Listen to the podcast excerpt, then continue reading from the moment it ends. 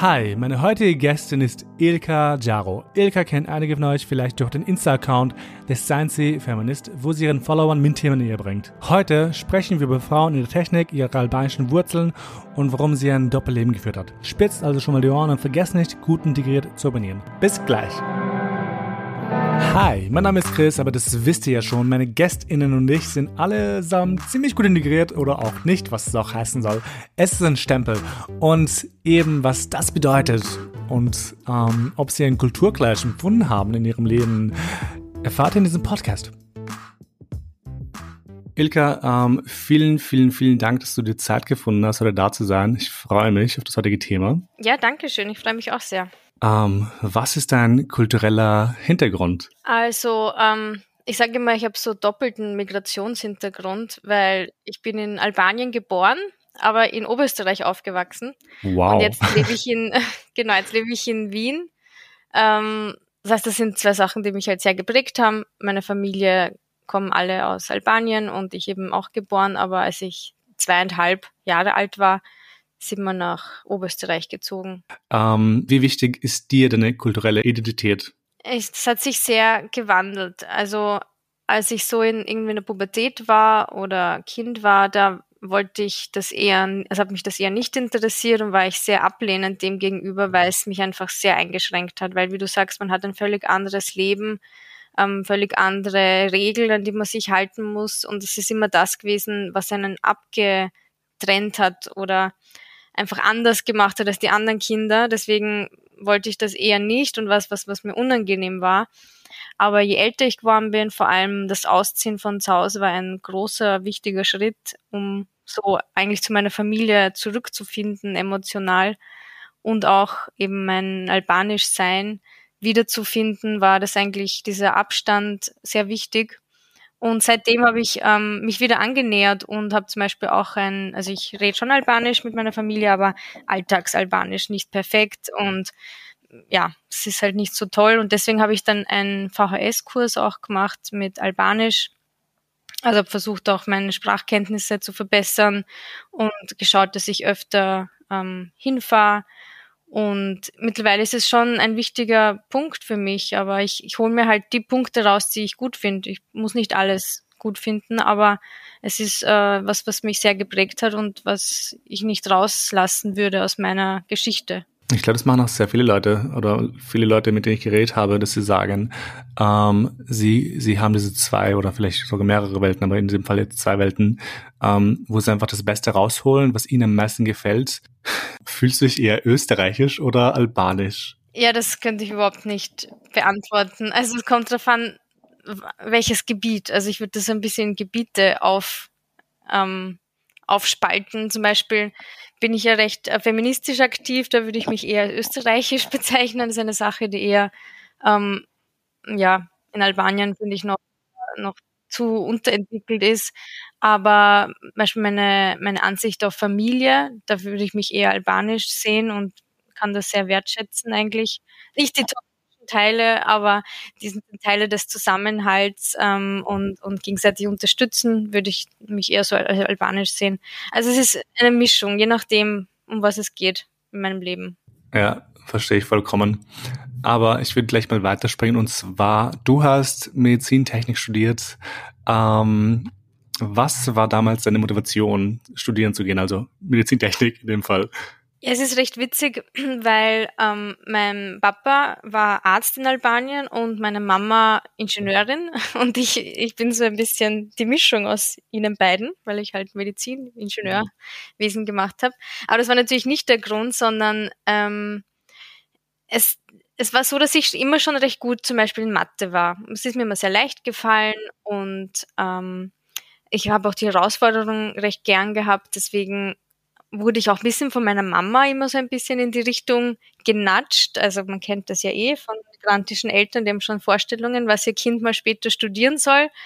Und sie hat mich schon immer in die Richtung Technik so motiviert. Und das ist, ist auch okay.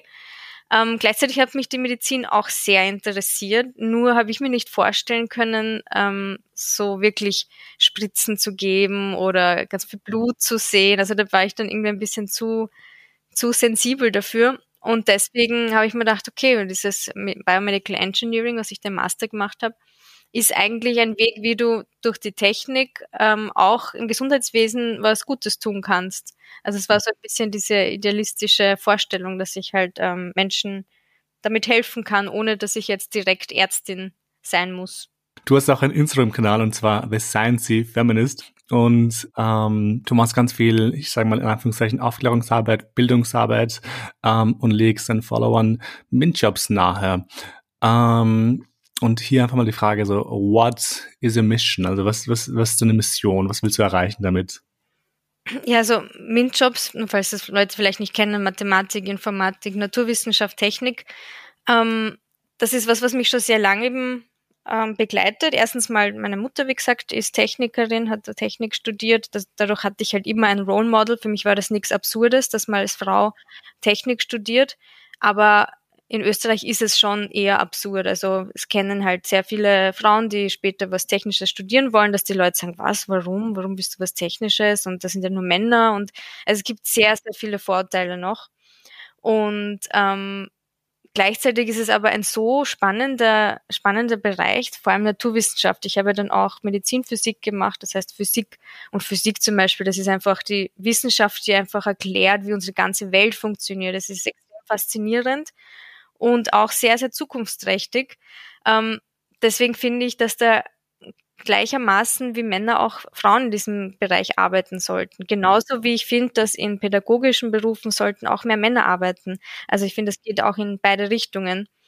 Nur bei der Technik ist es halt so, dass auch die Frauen selber, die, die das studieren, ähm, auch einen Vorteil davon haben, weil es gut bezahlte und sichere Jobs sind.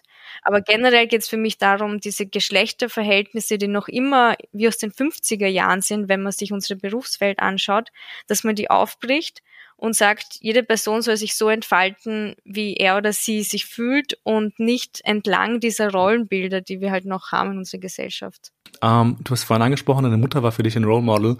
Ähm, würdest du von dir selbst behaupten, dass du jetzt auch ein Role Model bist für, für deine FollowerInnen? Ja, ich meine, Role Model, das klingt immer so nach, ich habe alles richtig gemacht oder so. Darum, das würde ich jetzt überhaupt nicht sagen.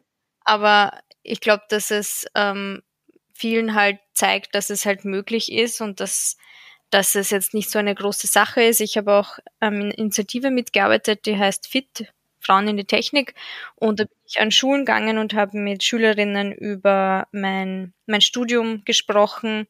Und das war da so eben der Sinn, dass wir so als Role Models dorthin gehen und sagen, hey, äh, ich habe ja auch Informatik, es klingt jetzt ein bisschen ver verwirrend, was ich alles studiert habe, was ähm, you go, girl. ich habe auch medizinische Informatik eben im Bachelor studiert und auch sozusagen zum Beispiel, ja, als Informatikerin muss man nicht wie ein Nerd, der nur im Keller ist und nicht mit Leuten gerne redet, ausschauen, sondern es, es gibt auch andere Leute dort. Also von dem her glaube ich schon, dass es eine Art Role Model sein kann, aber nicht im Sinne von macht es so wie ich, sondern es gibt viele Arten, es zu machen und viele Wege zu gehen. Und ich habe meinen sehr individuellen und sehr zickzackigen Weg bin ich gegangen.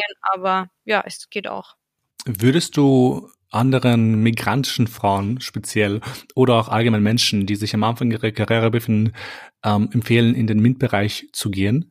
Interessanterweise muss man gar nicht ähm, migrantische Frauen da gar so extra ansprechen, weil nämlich der Anteil an migrantischen Frauen in der Technik ist recht hoch. Also wenn man sich, ich habe mir für meine Bachelorarbeit ähm, die Informatikstudis auf meiner Uni angeschaut und da ist der Anteil, wenn man wegrechnet die Frauen, die ähm, migrantisch sind oder eine, eine Matura von außerhalb Österreichs haben, also wirklich so Einwanderinnen, wenn man die wegrechnet, dann ist der Frauenanteil Informatik noch extrem viel schlechter. Das heißt, es ist sogar so, dass migrantische Frauen eher solche Berufe wählen. Wow. Ähm, ja, ich meine, es, es ist ja auch naheliegend, wenn du jetzt irgendwie aus einem Land kommst, wo es einfach schwierig ist, die Kinder studieren zu schicken und die ganze Familie da einen Effort machen muss und, und dich dann an das Land schickt und so, dann, dann wirst du natürlich was nehmen, wo du auch Zukunftsaussichten hast. Also das ist, glaube ich, auch was, was bei vielen migrantischen Familien so ist, ist, dass es da schon ein gewisser Pragmatismus gibt, was man jetzt studieren kann oder soll. Wenn man sagt, okay, ich, ich habe jetzt, oder auch meine Familie, die hat alles aufgegeben, damit ihre Kinder halt hier ein neues Leben haben oder ein besseres Leben. Und natürlich spielt das dann irgendwie mit und man denkt sich, okay, ich möchte halt auch irgendwie einen Job haben später. Und es ist schon wichtig, dass es mich interessiert, aber wie ich vorher gesagt habe, der Vorteil im MINT-Bereich ist auch, dass man ähm, nicht nur gegen Rollenbilder äh, sich sich auflehnt, sondern dass man auch selber was davon hat. Das sind wirklich sichere Jobs und ähm, gut bezahlte Jobs und spannende Jobs. Deswegen würde ich das allen empfehlen. Aber nur eben so als Side Note, dass das eigentlich spannend ist, dass Österreicherinnen ähm, noch viel weniger motiviert sind, im MINT-Bereich zu arbeiten als Migrantinnen. Voll spannend. Also ja, es macht voll Sinn, was du erzählst, aber voll spannend. Ähm, aber ich würde tatsächlich gleich in den nächsten Abschnitt springen und zwar über ähm, zum gut integriert sein. Ähm, dieses, dieses gut integriert sein, ähm, tatsächlich, dieser Podcast handelt nicht mal unbedingt um Integration, es handelt um diesen, diesen Stempel, dieses gut integriert sein, was man halt, den man oft bekommt von, von autochthonen Österreichern zum Beispiel oder halt sonst wen.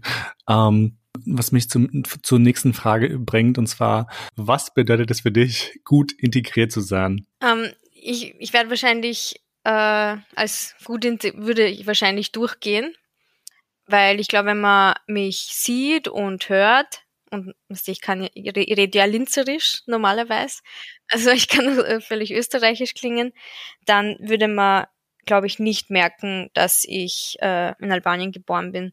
Das Einzige, was man bei mir merkt, ist mein Nachname, dass das ein X ist und irgendwas Weirdes. Aber sonst, glaube ich, ähm, würde man das nicht merken. Deswegen, glaube ich, würden Leute mich so bezeichnen. Ähm, ja, ich meine, möchte nicht vorgreifen, aber es ist, es ist ein bisschen ein zweischneidiges Schwert. Ich habe dadurch Vor- und Nachteile, würde ich sagen. Ja, und was löst diese Bezeichnung in dir aus, wenn du es hörst?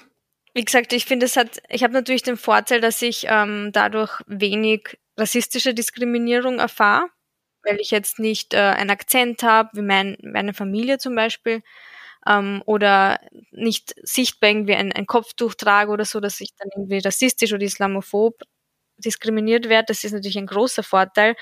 Ein Nachteil ist auch, dass meine dass, dass mein Migrationshintergrund dadurch aber unsichtbar wird. Also es wird auch nicht wirklich anerkannt im Sinne von auch jetzt unter Freundinnen so die vergessen dann manchmal, glaube ich, dass ich aus einem völlig anderen Kontext irgendwie komme. Dass ja, ich bin jetzt so normal mit den anderen, aber ich, das ist einfach ganz andere Erwartungen, die meine Familie an mich hat oder ganz anderes Verhältnis, was ich zu meiner Familie habe oder auch meine Geschichte. Meine Mutter ist mit zwei kleinen Kindern und einem Koffer in dieses Land kommen. Das ist eine ganz andere Sache, als wenn ich irgendwie von von der Uroma ein zwei Häuser erb und so, also was was halt für Österreicherinnen gar nicht so abwegig ist.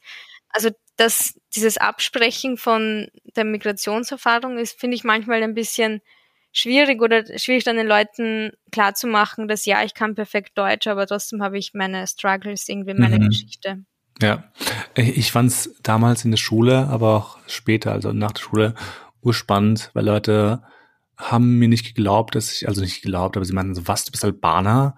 Hä, du schaust gar nicht so aus. Und ich dachte mir immer so, wie, wie schon Albaner aus? Und die meinten dann so, ja, ähm, Albaner sind so und so und sie haben halt diese, dieses Albanischsein ähm, verbunden mit anscheinend pöbelhaften Verhalten von von Einzelfällen, keine Ahnung, mhm. ähm, was ich halt total beschissen finde. Und das Ding ist, letztens hatte auch das, so ein, so ein Vorfall in der Arbeit, aber das hat mich so genervt. Ähm, mein ehemaliger Chef, ähm, er ist ohne liebe Mensch, äh, aber er hat was gesagt, was, was er vielleicht nicht so gemeint hat, aber ähm, er hat irgendwie erfahren, dass ich Albaner bin. Aus dem Kosovo wäre so, was? Du schaust nicht so aus. Ich so, ja, ich bin's aber. Und er so, okay, welcher deiner Eltern ist albanisch? Ich so, beide. Weil er irgendwie, ich glaube, er dachte, dass ich halt irgendwie so ein, ein, ein, ein, ein Mischkind bin. Ja, also nicht Mischkind, aber Hoffnung noch, nein, irgendwas. Ja, so, so ich, ich, ich kann zu, zu gut Deutsch vielleicht oder ich bin vielleicht auch zu gut integriert, um ein hundertprozentiger Albaner zu sein, you know? Und ich habe mal so, what the fuck? Das ja. Könnt, schrecklich. Vor allem, dass das Kompliment wahrscheinlich geme gemeint war, aber ja. Ja, ich, ich fand es einfach nur schlimm, weil ich mir halt irgendwie auch dachte, ähm, es geht halt gar nicht. Ah, ich weiß nicht, wir hatten nochmal einen Vorfall, ähm, wo wir in einem Meeting ges gesessen haben ähm, also ich kann jetzt auch nicht sagen, über was wir geredet haben, aber er hat dann irgendwie so ein Produkt, glaube ich, ähm, ähm, albanisch genannt. Also ja, das ist ja wie so ein Albaner-Ding. Ich so auf, mhm. So, ich so, ich habe dann mal auf, auf, auf Unmute geklickt, ich war so auf, ähm, der Albaner sitzt hier. Und er so, oh, äh, hahaha, und alle mitgelacht. Ich war so auf ihr fucking Menschen, sorry, ich war irgendwie so ausfallend. Ich fand es so absurd, you know, weil ich mir dachte, was heißt es überhaupt für dich Alban zu sein, you know? Was für eine, was für eine Verbindung hast du mit diesem, mit diesem Begriff?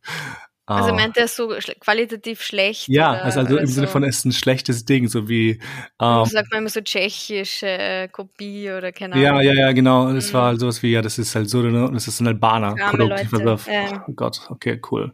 Ja, ähm, sehr unsensibel. Es ist sehr unsensibel und ich finde, ähm, man sollte da ein bisschen ähm, up-to-date sein oder Vogue sein, aber Mai ist halt so. Ähm, ja. Aber ich glaube, dass da, also weil du gesagt hast, du schaust nicht so aus, das habe ich eigentlich noch nicht so gehört. Ich glaube, dass da albanische Männer noch einmal mehr mit mehr so Rollenbildern oder Vorstellungen ja. ähm, belastet sind. Das ist, man muss halt so voll wie der Macker-Typ sein und man hat ja ähm, albanische Mafia und ja. Schlägertypen und so. Ich glaube, dass das bei Männern sogar noch einmal ärger ist als bei albanischen Frauen. Also das habe ich tatsächlich, glaube ich, noch nicht gehört, dass ich nicht ausschaue wie eine Albanerin. Vielleicht so, dass ich wie Österreicherin ausschaue, aber jetzt nicht so. Ich glaube nicht, die Leute haben nichts im Kopf, wie eine Albanerin ausschaut. Das wissen sie nicht. Es ist, ist auf jeden Fall sehr unsensibel. Ähm, mhm. Aber in diesem Podcast geht es sehr stark ähm, um diesen Kulturenclash. Fühlst du dich mit dem Albanischsein verbunden? Ähm, eben seit einigen Jahren fühle ich mich schon verbunden. Früher eben überhaupt nicht oder wollte ich das auch nicht. Aber seit einigen Jahren fühle ich mich dem schon verbunden und versuche halt eben das auch aufrechtzuerhalten oder kann irgendwie ein bisschen nachvollziehen, warum meine Eltern oder sagen wir mein Vater nicht möchte, dass das so völlig ausstirbt irgendwie. Es ist irgendwie, also weiß nicht, das ist, ich weiß auch nicht, aber ich denke mir, es ist schon ein bisschen schade, wenn ich jetzt irgendwie Kinder habe, ähm, wahrscheinlich mit einem Österreicher, dann wissen die vielleicht auch gar nicht mehr so viel über Albanien und seine Kinder, die haben dann gar nichts mehr zu tun damit. Nicht, weil Albanien so toll ist, überhaupt nicht. Das könnte ein x-beliebiges Land sein, das ist völlig egal. Aber es ist einfach eine Bereicherung für für die Identität, eine Sprache, finde ich, ist immer eine Bereicherung. Also es ist einfach was, ein, ein, ein zusätzlicher Aspekt von, von, von deiner Persönlichkeit, was ich schon schade finde, wenn das verloren geht. Deswegen versuche ich, ähm, verbunden zu bleiben, indem ich ähm, Familie natürlich unten noch habe, mit denen immer regelmäßig schreibe. Versuche eben die Sprache nicht zu verlieren und nehme mir auch ganz fest vor, dass wenn ich mal Kinder habe, ich denen Albanisch lernen möchte. Also ich glaube, die Sprache ist so das Wichtigste, aber ich liebe auch Sprachen generell und finde zweisprachig aufzuwachsen halt super. Und sonst mag ich halt auch das Essen, manches der vom Essen recht gern und, und die Musik. Also so bin ich irgendwie noch verbunden mit dem Land. Ich habe, also die nächste Frage, ich habe, bevor ich sie stelle, ähm, ich habe schon so oft von meinen Verwandten ähm, gehört gehabt, du bist Österreicher, ich bin Albaner oder sowas in der Richtung. Also ich habe immer dieses Gefühl der Ausgrenzung bekommen tatsächlich, was ich sehr schade finde, weil ich mich eh verbunden fühle zu meinem Albanischsein. Ähm, aber ich werde halt dauernd als Österreicher wahrgenommen oder falls nicht als Österreicher, auf jeden Fall jemand, der halt in Anführungszeichen ähm, zu modern ist für traditionelle Werte aus dem Kosovo zum Beispiel, was auch immer das heißen soll. Ähm, aber wie nehmen dich andere AlbanerInnen wahr? Ja, bei, bei unserer Familie sogar nicht nur als ÖsterreicherInnen, sondern Deutsche sagen es manchmal. Für die oh ist das ja oft dasselbe. Normal. ja, genau.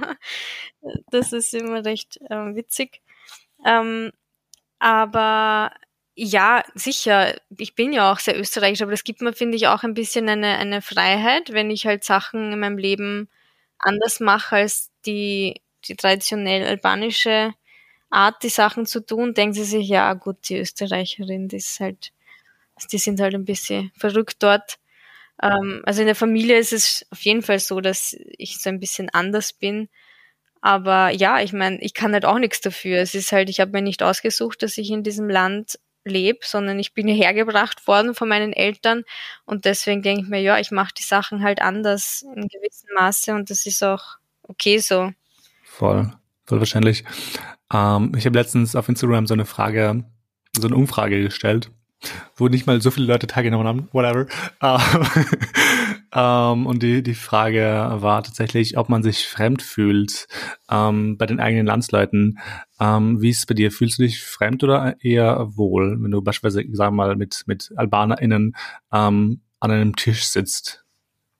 Ähm, das hat sich auch recht gewandelt und je nachdem, ob es jetzt AlbanerInnen sind, die so wie ich ähm, hier leben in Österreich und Migrantinnen sind oder Albaner in Albanien.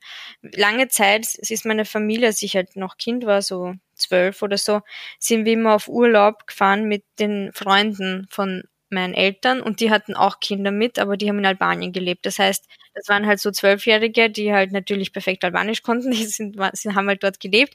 Und ich komme da halt hin mit meinem ja eher so bisschen peinlichen, gebrochenen Kinder Albanisch.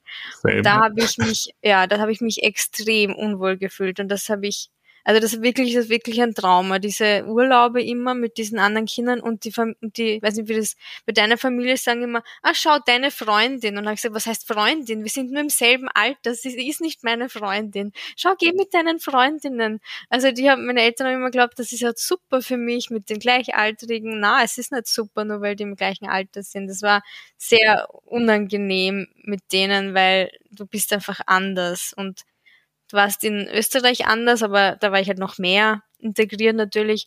Und damals in Albanien war ich halt anders. Also vor allem die Sprache ist, glaube ich, was, wo man sich, wo ich mich sehr geschämt habe.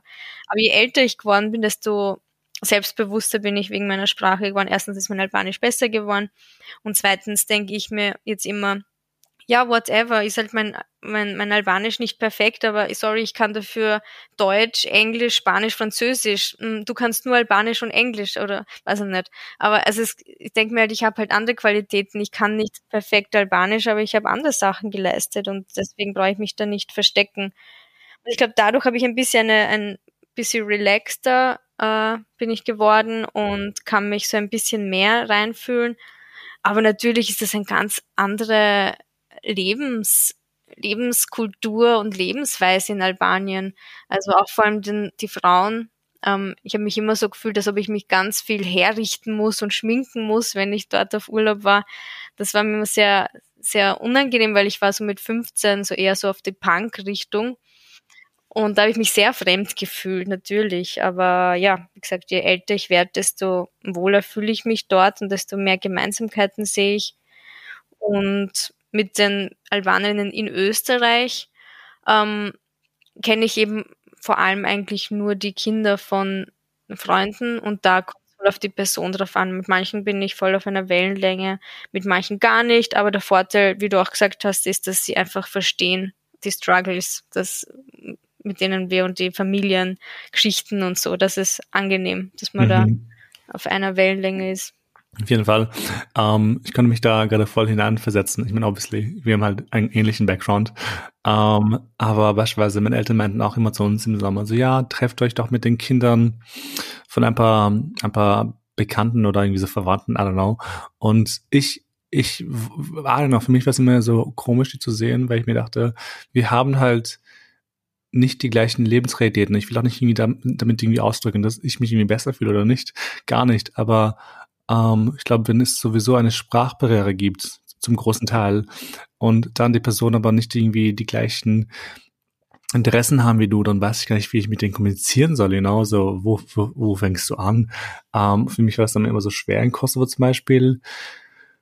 Ähm, aber auch dieses Anderssein kenne ich zum Beispiel auch. Ich weiß noch, das hat mich irgendwie voll verletzt tatsächlich. Meine eine Tante meinte mal zu mir, als ich irgendwie 15 war oder so, hatte irgendwie ziemlich lange Haare, weil ich hatte irgendwie voll die Komplexe, weil ich irgendwie riesige Ohren hatte. Das ist jetzt Side Facts, Fun Facts. Und sie meinte zu mir so, ja, Christian schoss aus wie ein, wie ein Mädchen. Und ich war so auf hurt, you know? Also nicht, dass es was Schlimmes ist, ein Mädchen zu sein, obviously nicht. Aber, ähm, aber das war irgendwie so, so ein Schlag ins Gesicht. Ich war so auf, okay, so why, why are you saying that? Ähm, aber, allem, vor allem als Jugendlicher ist man eh so, so sensibel und so unsicher auf ja. alles und deswegen war das einfach in der Zeit, Kinder sind halt oder Jugendliche sind halt auch sehr brutal und nicht sehr ja. nett irgendwie. Das wäre jetzt was anderes in unserem Alter jetzt. Ja, voll. Ähm, aber ähm, du hast vorhin noch eh angesprochen, oder das Anderssein, ähm, was auch ich würde sagen, ähm, diesem Kulturenclash sich wiederfindet. Ähm, erlebst du einen Kulturenclash ähm, in deiner Familie oder hast du ihn erlebt oder vielleicht auch als Diasporik in Österreich? Wie, wie, wie, wie war das für dich, deine Eindrücke, dein Leben etc., deine Erfahrungen? Ja, mein Leben ist ein einziger Kulturclash, glaube ich. also, das, ist, das ist sehr obvious. Ähm, am schlimmsten war einfach die Pubertät, weil da Österreicher ihnen sehr liberal sind, die Eltern, und die Kinder sehr viel ausprobieren lassen und erleben lassen. Und man muss sich halt vorstellen, es gibt halt einen gewissen Generationenclash in jeder Familie. Es ist einfach die nächste Generation lebt einfach anders als die vorige. Und das haben auch Österreich, in jedem Land ist das so. Nur bei uns kommt halt zu diesem Generationenunterschied halt auch dieser Kulturunterschied dazu. Und meine Eltern haben halt vor allem im, im kommunistischen Albanien gelebt. Das ist auch nochmal was anderes, als im jetzigen Albanien zu leben. Die haben in einer Diktatur gewohnt, wo es nicht erlaubt war, weiß ich nicht, zum Beispiel Cowboy-Jeans zu tragen. What? Oder es war nicht erlaubt, na, das ist westliche Propaganda. Also das war extrem reglementiert und extrem strenge Lebensweisen. Mhm. Es war mhm. nicht erlaubt, ähm, so Koteletten zu haben, so ein bisschen längere Haare. Lange Haare war sowieso verboten, mhm. das ist eh völlig klar. Also es war extrem streng und sie sind halt mit dem aufgewachsen. Plus, jetzt kommen sie halt in ein Land, wo noch einmal ganz anders ähm, die Lebenskultur ist und die konnten halt damit nichts anfangen, dass man als 15-Jährige oder 16-Jährige, 17-Jährige fortgehen will oder mhm. Alkohol trinken will oder äh, Festivals und Konzerte. Es gibt keine Festivals. Mittlerweile, glaube ich, gibt es Festivals in Albanien, aber damals vor 15 Jahren hat es sowas nicht gegeben. Und mein Vater war völlig schockiert, dass ich gesagt habe, ich möchte auf ein Festival in einem Zelt schlafen. Er hat gesagt, bist du völlig verrückt? Lass du nicht in einem Zelt schlafen, meine 17-jährige Tochter.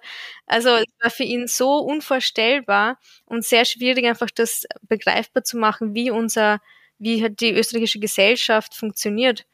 Und ich war, bis ich 21 oder 22 war, habe ich bei meinen Eltern gewohnt und bis dahin durfte ich nicht fortgehen. Ich war nie fort. Oh Gott. Also offiziell war ich ja. nicht fort.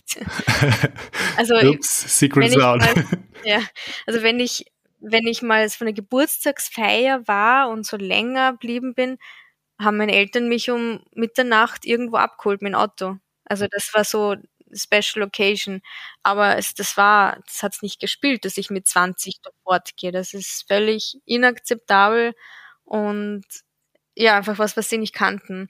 Plus ähm, so einen Freund haben, völliges Tabu. Also sie haben auch erst mit 21 oder 22, da bin ich zu meinem damaligen Freund gezogen, haben sie das erste Mal äh, einen Freund von mir kennengelernt und das war ein Thema, wo wir nie drüber gesprochen haben, weil ich sollte mich auf die Schule konzentrieren. Ähm, ich hatte eh laute Eins, aber ich sollte trotzdem mich noch mehr auf die Schule konzentrieren und nicht äh, da mit Burschen reden. Das war völlig verboten, irgendwelche Burschen anzusprechen. Oh Gott, das ist, das ist so krass. Ich meine, ähm, ich glaube, hier das nicht so schlimm, ähm, weil ich halt ein, ein, ein Mann bin, you know, ähm, und mir wahrscheinlich, ich gehe jetzt davon aus, mir irgendwie wahrscheinlich mehr mehr erlaubt ist, eben weil, weil wir in diesem patriarchalen System leben. Aber ich weiß noch, meine Eltern waren auch voll dagegen, dass ich fortgegangen bin. Ähm, dieses lange Ausbleiben oder Alkohol trinken, sie haben noch immer Probleme damit tatsächlich. Ähm, und das fand ich halt irgendwie immer voll schlimm, dass, dass, dass, dass mir das nicht erlaubt war, weil ich weiß, meine anderen Freunde durften das und meine anderen Freunde waren ja nicht mal österreichisch. Ähm, die waren halt auch migrantisch alle und die, die konnten machen, was sie wollten. Ich war so, wieso, wieso darf ich das nicht machen? Das war immer für mich so ein richtiges, so ein richtiger Konfliktpunkt und ich dachte, ich muss halt immer irgendwie ähm, diskutieren drüber you know? Ja. Das war halt schrecklich, weil jedes, jedes zweite Wochenende war, war irgendwie dieses Thema so, ja, ähm, ich gehe jetzt raus, was? Nein, bleib hier. Und ich war so auf, nein, Mit wem und wie heißen die? Woher kennst du die? Ja. Wie, wie heißen deren Eltern? Und was ist ihre Telefonnummer?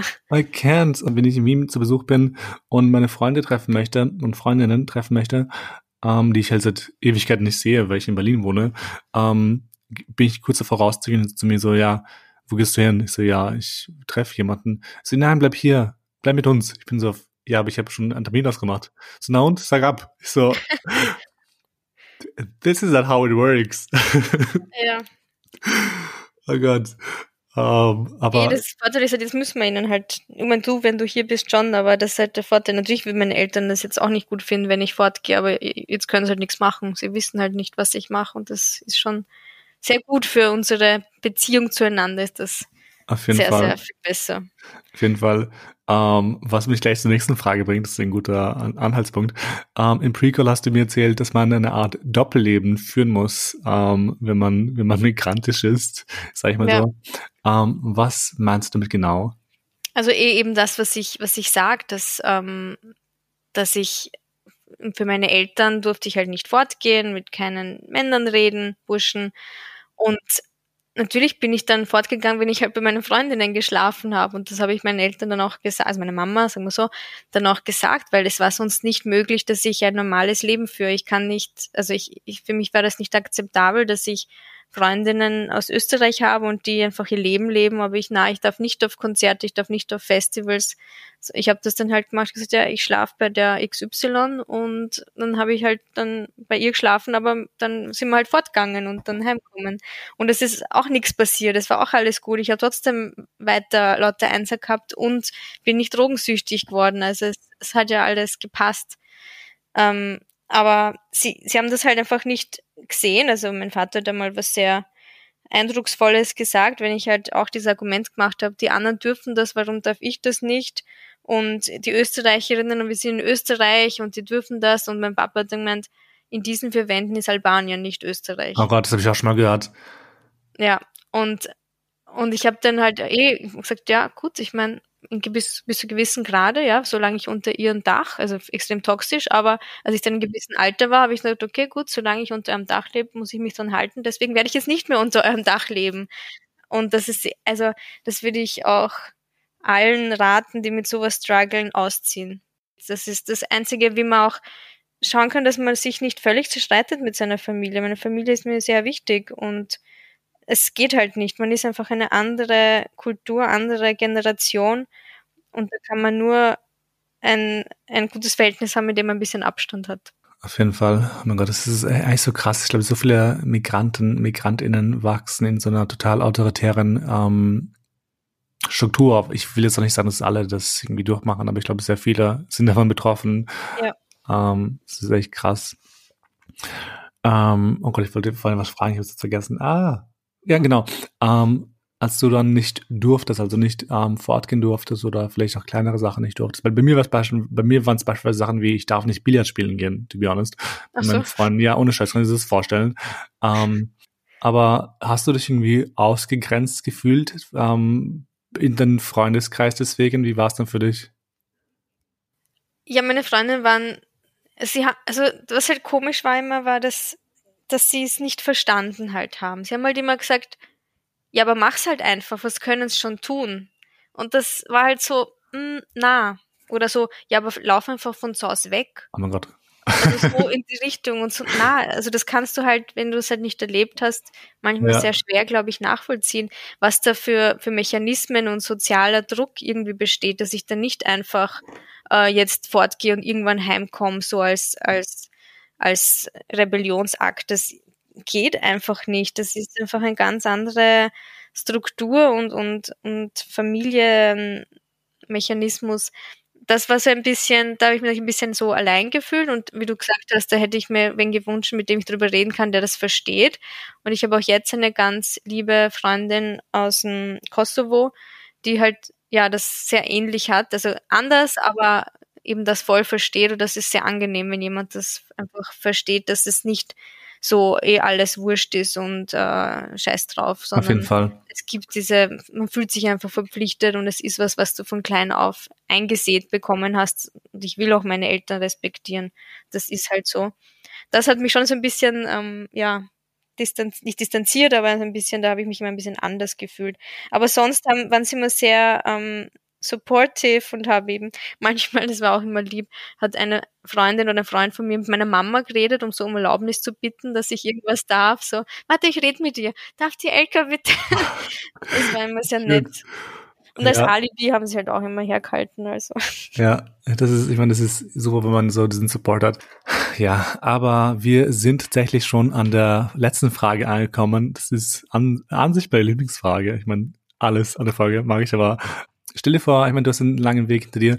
Ähm, mit vielen Struggles etc. und Erfahrungen. Aber stell dir vor, du könntest mit deinem 15-jährigen Ich jetzt sprechen ähm, und ihr einen Tipp auf dem Weg, mit auf den Weg geben. Was würdest du ihr sagen? Ich glaube, die Tipps würden nicht so viel bringen, weil ich glaube, man muss, man muss echt das durchleben und auch die, diese Reife kriegen, um sich so ein bisschen distanzieren zu können. Ähm, einen Tipp, was ich ja schon vorher gemeint habe, ist ausziehen, aber das würde ich vielleicht meinem 15-Jährigen ich noch nicht, noch nicht auf den Weg geben. Aber auf jeden Fall die Gewissheit, dass es halt besser wird mit der Zeit und, und das hatte ich aber, also diese, die Sehnsucht hatte ich mit 15 auch schon. Ich möchte einfach erwachsen werden, um ja. mein Leben in die Hand zu nehmen. Also vielleicht einfach dieses Durchhalten und dieses Verständnis für die Eltern, ja, kann man sagen, aber wenn mir das wer mit 15 gesagt hätte, hätte ich gesagt, ja, mal wurscht, also ich will aber mein Leben. Also es ist, glaube ich, schwierig, das ähm, einem 15-Jährigen klar zu machen, aber zumindest wenn ich wüsste, was ich jetzt weiß mit 15, wer hätte mir das geholfen, dieses Verständnis, woher so das Mindset meiner Eltern kommt und ähm, dass, dass es halt auch irgendwann besser wird und ich mein Leben auf jeden Fall in meine Hand nehmen werde und sobald wie es halt geht. Ja, das ist, das ist ein guter Tipp. Ich kann das voll nachvollziehen, weil ich war auch so mit 16, 17, wo ich mir dachte, boah, ich will einfach nur wegziehen. Ich habe mich auf diesen Tag gefreut. Ähm, ja. Aber auf jeden Fall. Ähm, ausziehen irgendwann und einfach selbstbestimmt leben. Ich glaube, das ist ja. so dieses Mantra oder dieses Mindset, was man sich aneignen sollte. Ähm, aber wir sind eh jetzt am Ende angelangt von der Folge. Ähm, Elka, vielen, vielen, vielen, vielen Dank, dass du da warst. Ähm, es hat mir ultra viel Spaß gemacht, mit dir zu reden und uns auszutauschen. Schumfall David. Ähm, oh Gott, schau ich, ich, ich, scroll ich auch, weiß nicht. ähm, witzigerweise, das ist mir letztens aufgefallen, ähm, ich und meine Geschwister reden nur Deutsch, you know? Und ich dachte mir, hört sich das blöd an, also wie gut integriert kann man noch sein, genau, wenn du halt sogar mit, mit, deinen, ja. mit deinen Geschwistern Deutsch redest. Ähm, das ist echt funny. Oder ein, ein, ein Freund von mir, er und seine Schwester reden auch nur Deutsch und die sind Türken. Ähm, ich denke so, ja. Ich rede mein Cousin zum Beispiel auch nur Deutsch, ja. Es aber es ist, ein bisschen, es ist ein bisschen schade, ich würde gerne, aber ich kann es halt jetzt nicht so perfekt, dass es mir so leicht fällt. Deswegen. Ja. Oh Gott. Aber nee, auf jeden Fall danke vielmals. Ähm, ich hoffe, du hast Spaß. Und für alle anderen Menschen, die gerade noch zuhören, ähm, vergesst nicht, gut integriert auf ähm, Apple Podcasts, Spotify und überall sonst zu abonnieren, wo ihr den Podcast hört. Ähm, abonniert auch ähm, gut integriert auf Instagram und natürlich Elkas Profil, The Sciencey Feminist, falls ihr schon dabei seid. Mhm. Ähm, und ja, das, das war's auch schon. Ähm, ich freue mich schon auf die nächsten Folgen und bis bald. Ciao. Tschüss.